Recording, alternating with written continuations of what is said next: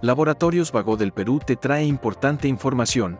Esta vez hablaremos de la distrofia muscular a cargo del doctor Daniel Flores, médico físico y rehabilitador. ¿Qué es la distrofia muscular?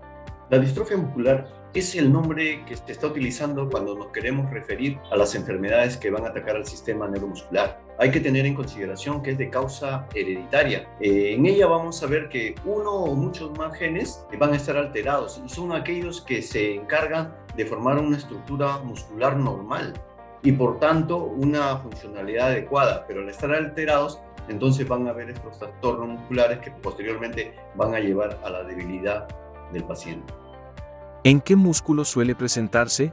Si hablamos de tipos de músculos, principalmente vemos que afecta al músculo estriado. El músculo estriado es el músculo aquellos en los cuales nosotros podemos hacer nuestros movimientos, podemos levantar un objeto, bajarlo, coger, pero también puede atacar otro tipo de músculo, por ejemplo los músculos lisos. Los músculos lisos son de características involuntarias. Generalmente lo encontramos en órganos huecos, como el estómago, la vejiga, en los vasos.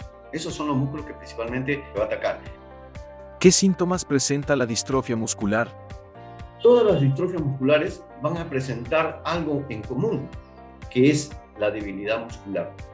Unas más que otras según tipo de distrofia muscular que esté padeciendo el paciente.